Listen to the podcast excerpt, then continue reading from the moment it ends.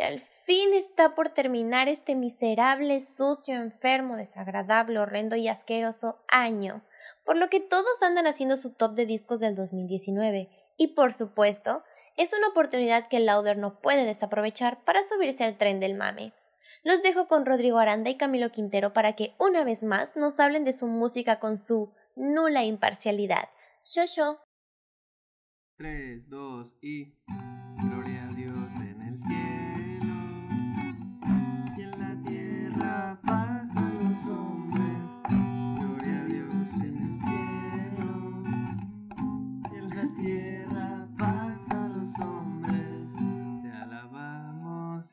Hola, ¿cómo están? Bienvenidos a un nuevo programa de Louder. Un nuevo podcast nuevamente. Ya regresamos Así de, es, de estas De... breves vacaciones estresantes. Al contrario. Después de tanto escuela y tanto estrés, ya estamos aquí de vuelta y a punto de terminar este 2019.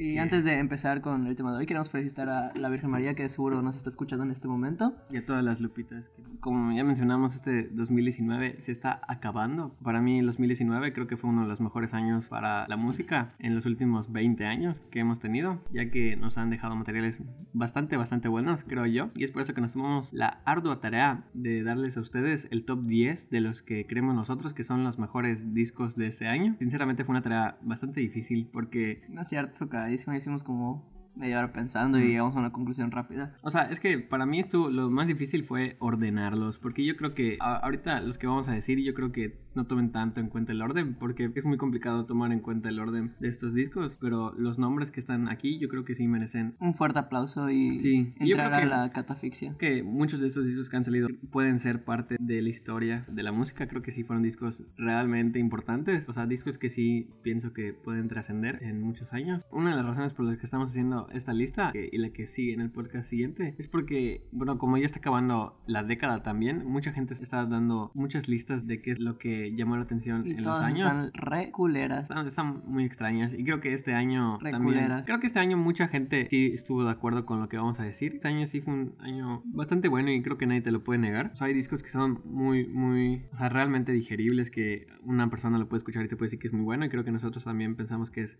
realmente bueno así que por eso hemos decidido hacer nuestra propia lista Vamos a empezar con la lista, lo que hoy nos cita en este Así es. lugar. Vamos a hablar del, del número 10 al número 1. Y pues qué mejor manera de empezar El número 10 10. con el UFOF de Big Thief. Eh, un disco muy muy bueno y un disco bastante interesante porque creo que igual un género que ha estado predominando mucho en los últimos 20 años, si se podría decir así, es el folk rock o el folk nada más, ha evolucionado de una manera bastante interesante y creo que artistas como Bon Iver o Joy. Foxes han, han hecho algo bastante interesante en este género y han hecho realmente una innovación en lo que se ha dado en los últimos años. Y Big Thief a lo mejor no, no es una de las bandas más arriesgadas del género, pero creo que su sonido es bastante peculiar, o sea, es bastante limpio, bastante calmado. O sea, a mí es un disco que me pone... Tranquilo. sí, me pone triste también. Tranqui, tranqui, entre disco- tranquilón y chipicito. Sí. Como que chipi, chipi tranquilón. Sí, creo que es un disco que realmente desde la primera canción te, te atrapa por esa, por esa atmósfera que logra crear. Es un disco tampoco tan largo. Hay muchos patrones que tienen que tener un buen disco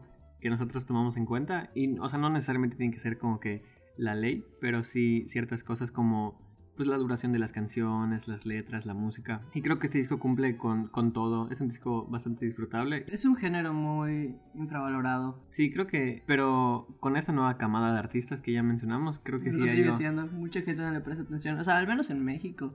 Mucha gente no le Ujú. presta atención al género porque es como que, ay, qué hueva. Tráiganme a Bad Bunny. Tráiganme a Bad Bunny. Sí, como que... Traigan a Bad Bunny. como que mucha, muchas, o sea, mucha gente que escucha este tipo de géneros como que lo sigue ubicando en algo demasiado antiguo de los 70s como Bob Dylan o no sé como Eric Clapton, cosas así y creo que y creo que lo, lo que ha, lo que ha dejado esta década con artistas como Big Thief y como no sé Bon Iver, Fleet Foxes, Fiona Apple Fleet Foxes está RIP. Que en paz descansen. y creo que ha, sido muy triste eso. Ojalá algún día regrese. ¿Quieres que regrese Fleet Foxes? como puede ser como el Sid Sound System cada vez A mí me, gustaría que regrese Fleet Foxes y que regresen haciendo otro, otra portada bonita de disco. la del el self-title está muy padre Y bueno, pues pasamos al número 9, que en este caso es Oasis de J Balvin y Bad Bunny. Un disco muy... Ah, se la creyeron, ¿verdad? podría ser podría ser Ah, se la creyeron. pero no LTC. No se crean panas. Eso no pasa. Creo que esa artista dio una primera impresión muy extraña. Creo que no mucha gente esperó que, que fuera lo que ahorita es. La conocimos, bueno, yo al- por lo menos la conocí hace como... Yo la conocí como en 2011. Ajá, hace como 2012, hace como 5 años, cuando salió la película Bajo la misma estrella y, y salió la canción Boom Clap, que Clap. Curiosamente ahorita que la escuché de nuevo no se me hace mala, pero sí está medio, medio melosona y pues a lo mejor ya lo ubican que es Charlie XCX. Es un pop muy popero. Es, es- es- era un Es pop, artista pop. que realmente, que pues lo sigue siendo, un artista de pop muy industrial, se podría decir así, y que extrañamente logró demostrarnos que no lo era lo que, lo que demostró con este disco. Estamos hablando del, del disco Charlie, de Charlie XCX en la posición 9, que es un disco bastante, bastante, demasiado interesante. Yo creo que sigue siendo un disco de pop, pero un poco más, más labrado, más, más elaborado. No, es que no sé cómo describirlo, creo que es un disco Es que en comparación a sus trabajos anteriores, ese se nota con más, Más- intención de hacer sí, música. más madurez. más- Y eso es lo, lo interesante de su, Sí, se nota de su carrera, que ya está evolucionando y eso está cool. Y pues para canciones a destacar del disco está la de White Mercedes, que es Tiene también una colaboración con, Con Kristen and the Queen. y con Troy Sivan. También tiene con Sky Ferreira, que pedo tiene colaboraciones con todos. Y creo que ahorita sí Charlie XCX ha vuelto ya un icono del Tiene, género. tiene con Clairo, tiene con Kim Petras, con Haim, con Sky Ferreira y pues la de Troy Sivan que es la de 1999, que creo que nadie- todos la han escuchado este chingado año, que está muy buena. Na, na, na, Gone, la de Gone, así se llama la de Kristen Eh. Queen. Sí, creo que, creo que realmente es un disco muy, muy, muy, muy, muy bueno. Y con colaboraciones muy interesantes. Sí, es un disco que, que es muy arriesgado porque en teoría te muestra igual alguna parte del pop que ya mucha gente hemos escuchado, pero es que no sé cómo describirlo. Podríamos comparar a Charlie XCX con Belinda o con Belanova. O sea, es que literal tiene, tiene esos estilos del pop que ya, ya estaban predeterminados, pero de una manera un poco más interesante. Tiene letras muy, muy buenas también y... Como Belanova. Y es, y es una sensación muy bonita escuchar este disco. Yo creo que igual deberían darle una oportunidad. Como escuchar a Belanova. Es uno de los mejores discos de, de art pop que he escuchado. Y en el puesto número 8 tenemos un soundtrack, algo un poco inusual, pero yo creo que es un soundtrack de una muy buena película. Es el soundtrack de. Frozen 2. Si vieron Frozen 2, yo creo que podremos estar todos de acuerdo que es una mamada de película. Bueno, vamos a pasar de Frozen a JPEG Mafia en el número 8 Se parecen, están igualitos. con All My Heroes Are Cornballs. También es gay. Eh, Las Frozen. y creo que este disco, cuando salió hace ya hace como dos meses, no tiene mucho tiempo que salió. A mí me impresionó mucho. Creo que Jake Payne Mafia había demostrado ser una persona realmente buena en la industria de, de la música experimental, específicamente el hip hop experimental. Nos lo dejó muy, muy, muy, muy claro con, Con su Veteran. con Veteran del 2018. Veteran. Que yo podría decir que es uno de los mejores discos del año pasado. Ese, y- es uno- ese sí es uno de los mejores discos de la década, pero en la lista de 100 discos de la década sí queda Veteran en algún puesto. Y se mantuvo vigente este año entre es. con, dándonos un material muy muy bueno. Creo que es un disco muy diferente a lo que nos había dado en el veteran porque es yo siento un poco más experimental un poco más pesado más como que con rabia. El hip hop como mencionamos hace tiempo hace hace ratito creo que ha, ha- hace, uf, hace unos 5 minutos que ha, domin- que ha dominado la música de, de, de- O sea, es una era de música. Mucha gente lo compara como el nuevo rock. Y yo creo que, que estoy de acuerdo con, Así con eso. como la era del hielo. Y Una era. sí, creo que el hip hop ha dominado mucho, mucho, mucho. Y no solo se ha demostrado ser algo que, que vende y que atrae masas, sino de verdad una muy buena música. Han Mm. habido materiales muy buenos. Y creo que JPEG Mafia ha sido uno de esos que nos demuestra esa capacidad que tienen los artistas en, este- en ese género. Y bueno, y conectándolo con el siguiente puesto, el 7, el You Know What I'm Saying de Danny Brown.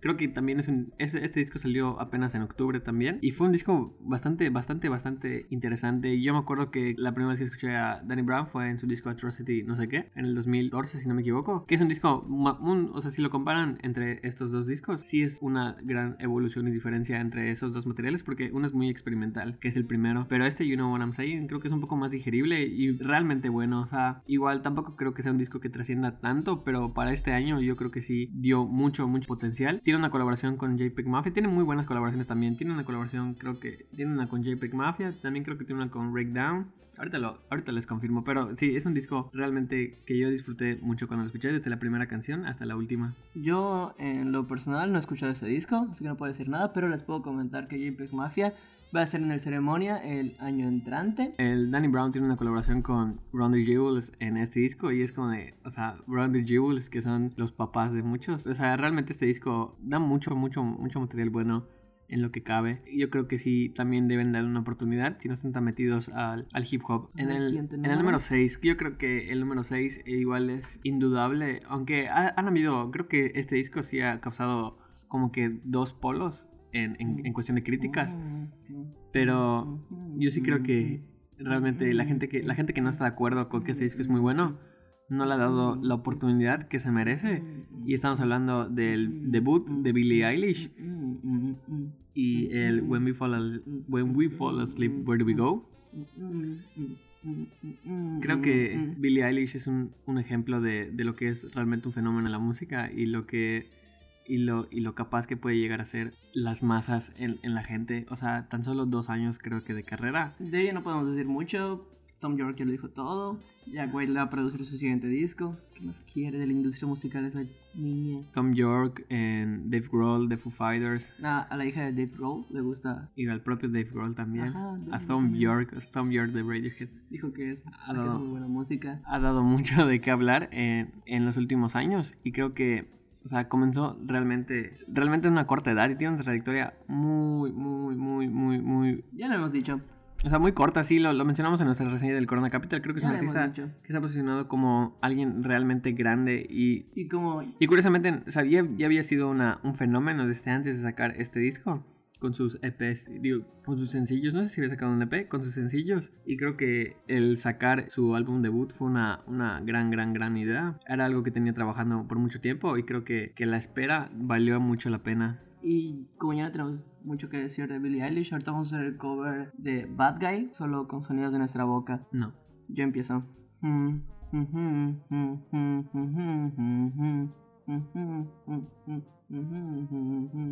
I'm the bad.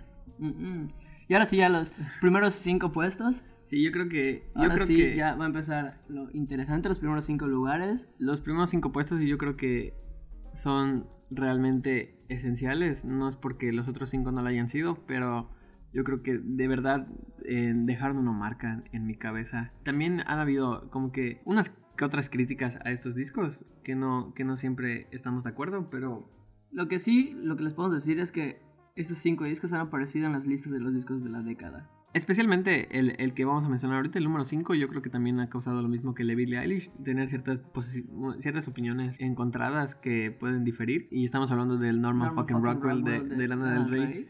Yo creo que este disco nos dio mucho de qué hablar de Lana del Rey. O sea, Lana del Rey pasa lo mismo que, que con muchos artistas, que se había consolidado ya como un artista grande, pero Y ahora lo confirmó. sí, pero nunca, que es no- una daga. pero nunca había trascendido a más de más que hacer canciones buenas y ya y ser un artista pues que la gente la escuchara y ya, o sea, vendiera mucho, o sea, no Estás, pero bien pendejo. Ultra Violence, que ese disco es una joya total. yo sinceramente creo que este disco fue su, su consolidación como un artista, Nah, no creo el que Violence lo fue. O sea, es que tiene buenos discos. Violence es un disco así cabroncísimo. Pero luego sacó dos más que subieron así como que medio ñe.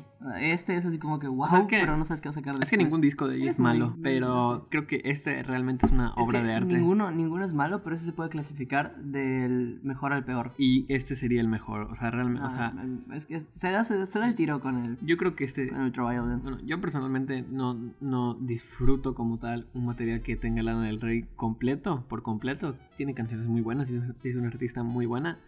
Hasta este disco creo que realmente mostró, mostró una gran, gran, gran madurez tanto en sus letras, que son un poco más, más tranquilonas, más como que más hablando entre, más personales, como que hablando entre, entre chavos. Y la música que tiene, o sea, ha tenido canciones muy arriesgadas como la de, como la de Vice Beach, no me acuerdo Ah, la de Venice Beach. que, que dura casi 10 Esos minutos. son nueve minutos y es una joya de canción. A, a ella sí se como que se le crashó, pero qué bueno que se le crashó el cerebrito porque sacó una joya de canción. Para mí es la favorita del disco, la de, Sí, o la sea, de tiene- Beach. Tiene cosas Esa bastante arriesgadas. bastante. Yo realmente creo que es su, su consolidación como un artista y demuestra que no solo es más que alguien que vende, sino alguien que puede hacer obras de arte puras. Y creo que este disco realmente merece mucho la pena si no lo han escuchado. Y la gente que lo critica realmente no entiendo de dónde.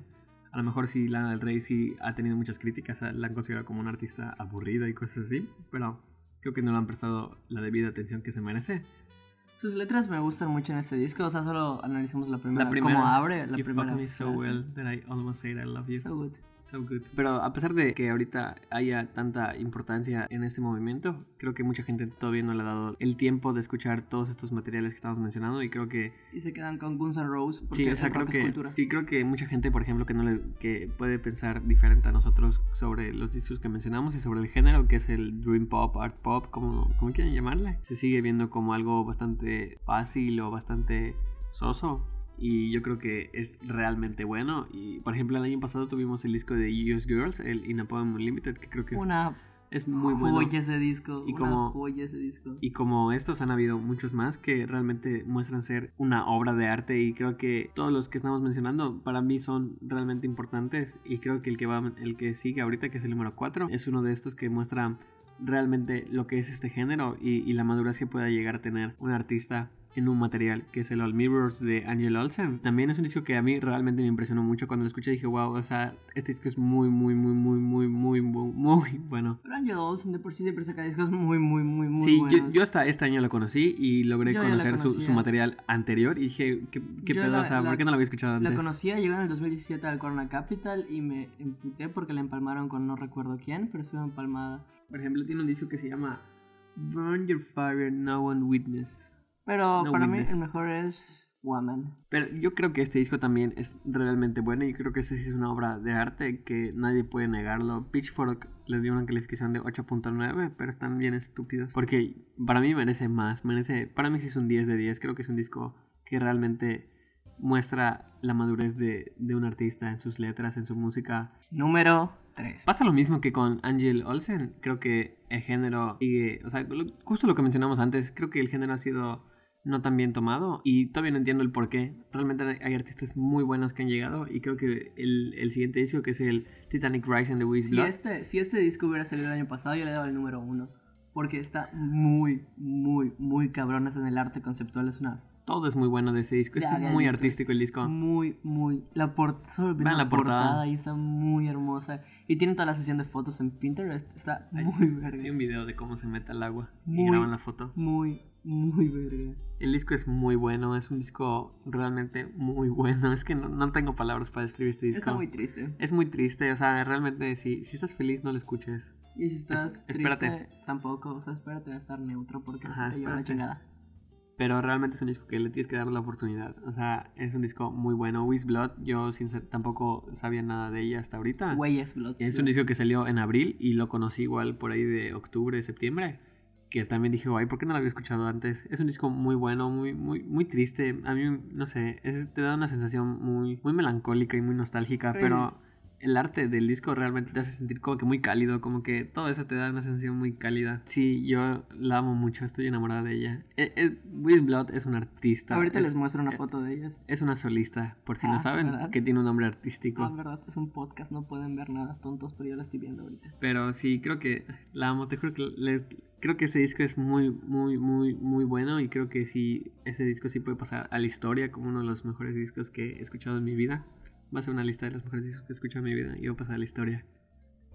La verdad, sí, eh, no tengo palabras para describir este disco. A mí me fascina totalmente, totalmente. Yo, yo lo pondría en el número uno si no existiera el disco que está en el número uno o en el número dos. Número 2. Ya cerra- casi ya estamos a punto de cerrar la lista y si se dieron cuenta, como ya mencionamos, muchas de las artistas que mencionamos son mujeres y también cumplen con un género en específico que no, o sea, no tiene el mismo sonido, pero sí cumplen como que ese, como que ese ciertas cosas en común, que es el dream pop, el art pop, y también el hip hop predominó en dos discos y en el que vamos a mencionar el siguiente, que yo creo que es uno de los mejores discos de rap que he escuchado en mi vida. Memín Penguin lanzó un disco nuevo este año. Tyler the Creator eh, se ha catalogado igual como uno de los artistas más importantes de, de esta década, no solo por su material como Sino por solista. sus cómics en donde sale comiendo sandías. Ese es muy racista.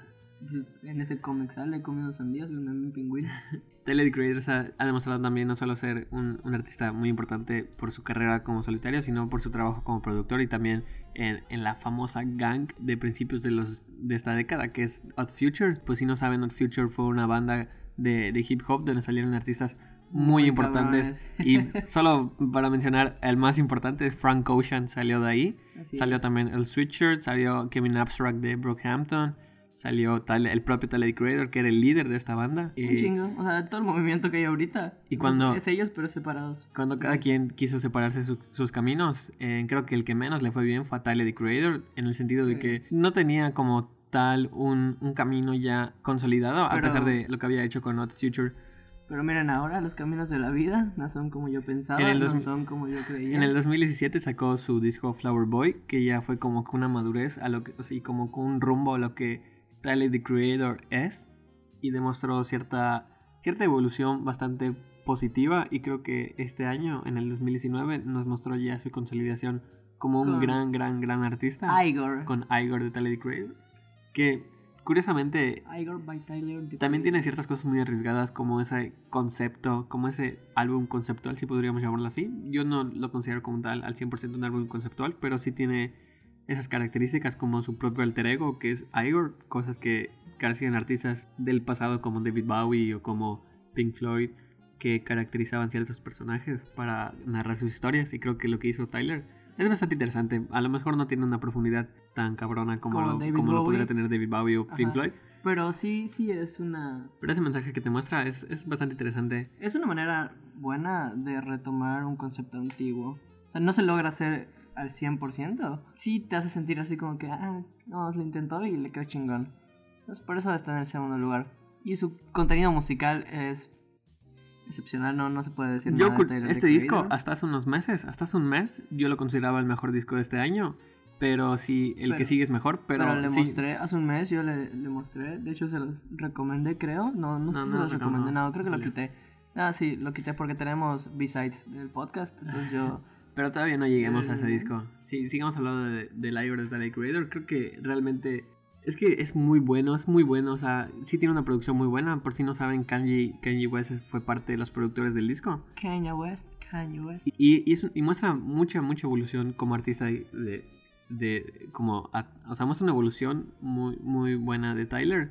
Eh, muestra un lado mucho más sensible de lo que es él.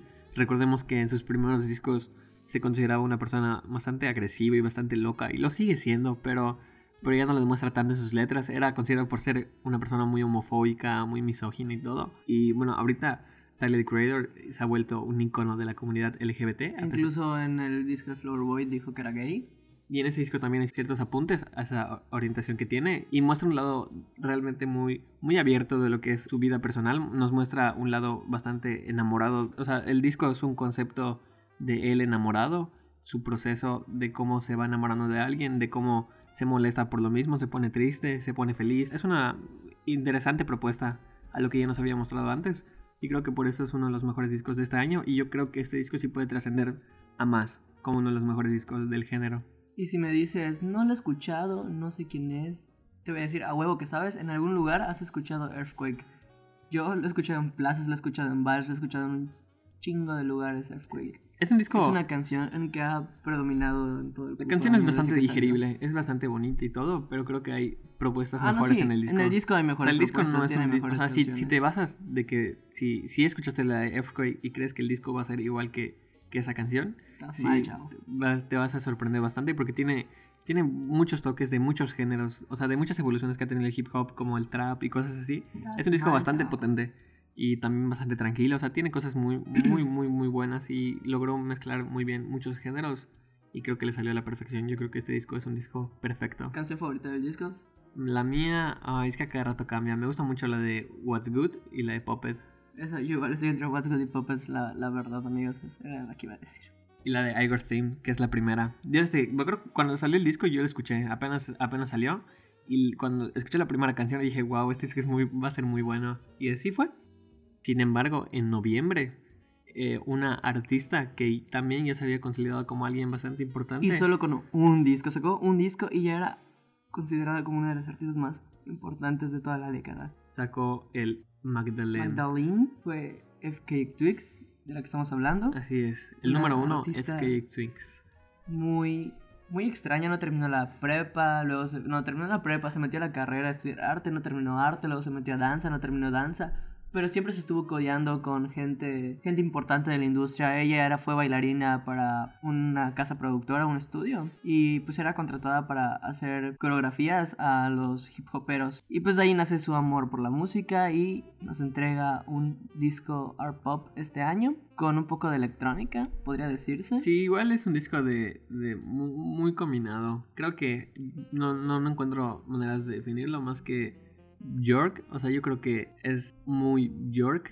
Si no han escuchado a York, no sé qué esperan, pero sí creo que FK Twigs, creo que FK tiene muchos tintes de, de esta artista, de York, pero no tanto como una imitación, sino como una innovación, sí. como, una como un reinvento. Creo que lo que hizo en este disco es realmente bueno, es, es, un, es que es un disco muy bueno, muy artístico también, o sea, el arte que tiene el disco, el, las la letras, portada, la música. La portada se parece un poco a la de Igor, porque es una cara, podría decirse. Pero está muy bonita. El color del disco es cálido, te prepara para un ambiente relativamente Sí, también similar. es triste. Sí, escuchen la de Cellophane, está bien triste. Cellophane creo que es la canción a destacar del disco. La canción así top del disco sería Cellophane. Hace poquito Pitchfork puso, hizo una lista de las 100 mejores canciones de este año y Cellophane está en el número uno, si no me equivoco. Eh, es una canción muy buena y el disco en general es muy bueno. O sea, realmente es un disco muy a destacar y creo que también muestra una madurez al disco pasado que había sacado FK Twigs en el LP, LP1. Si no lo has escuchado y te gusta Lord, puedes darle una oportunidad. De hecho, yo considero a ese artista mejor que Lord en ciertos puntos. Sí, yo creo que igual en esta poca trayectoria que tienes ha, ha demostrado ser un artista bastante completa y es bastante curioso porque, eh, por ejemplo, como la industria musical funciona un poco, un poco mal en lo que, en lo que se podría decir. Un poco nada más. Porque, pues, o sea, muchos artistas de los, que predominan, a pesar de lo talentosos que sean, siempre se juzgan las apariencias. Y FK Twigs no creo que sea un artista que cumpla con los estándares de belleza impuestos por la sociedad, sino realmente muestra ser un artista que destaca mucho por su talento y por su joya. música. Es una artista muy buena, o sea, canta perfecto y, y, todo lo que hace es muy bueno. Ahorita les voy a mostrar una foto de FK Twigs para que entiendan este punto. Y realmente... Ahora se la quiero otra vez porque no se puede. es un podcast, realmente es un artista a, a, destacar muy cabrona y, y, yo la quiero ver en el ceremonia. Le tocó a FK Twigs ser el número uno y con muchas razones. Yo creo que no sé si alguien tenga algún número uno diferente al de nosotros. A lo mejor y sí podría. Lo, lo que dije al principio del orden, creo que a lo mejor el orden no es la ley, pero sí creo que los discos realmente bueno, si quieren diferir y... No, mamadas, yo sí pongo el número uno. A mí me dicen, ¿qué pedo? Yo digo, no, sí, número uno esa bata, se queda. Para mí se queda porque está muy bueno el disco, está Ajá, muy bien Para mí el número uno sí, sí es el... Letras espectaculares. Sí, no, no le cambio el número uno. Del, lo- del resto cambia el orden si quieres, pero el número uno es Sí. el número uno. Y para mí es ese y ese se va a mantener allá hasta que saquen otro disco el próximo mes y sea, oh, bueno, no hay próximo mes en este año. Próxima triste, semana. la próxima semana tienen que sacar un disco para poder destronar este disco. Pero no creo que suceda, así que el número uno de el año, Magdalene. Pero si quieren saber más acerca de el resto de la lista, vamos a estarles compartiendo el top 20 en nuestras redes sociales, En Facebook, como Louder, en mayúsculas. No están en mayúsculas, pero sí. está en la mayúsculas verdad. Louder. De todas maneras, están... Vamos a aclarar. L-O-W-D-E. Eh, pueden verlo en nuestras redes sociales. Nick Cave sacó nuevo disco, sacó American Football nuevo disco. ¿Quién más volvió? Taylor Swift sacó nuevo disco. También está The Raconteurs. Wilco sacó nuevo disco también. Raconteurs. The Raconteurs sacó nuevo disco. Muchos sacaron nuevos discos, pero ¿quiénes estarán en nuestro top 20? Averígüenlo. En redes sociales, síganos en Facebook. Y solo en Facebook. Y sí, creo que eso podríamos concluir que el 2019 fue un muy, muy buen año en la música. Creo que nos dejó bastante satisfechos a muchos y yo creo que esa lista, pues sí fue realmente fácil de hacer porque realmente había mucho material de donde, de donde escoger.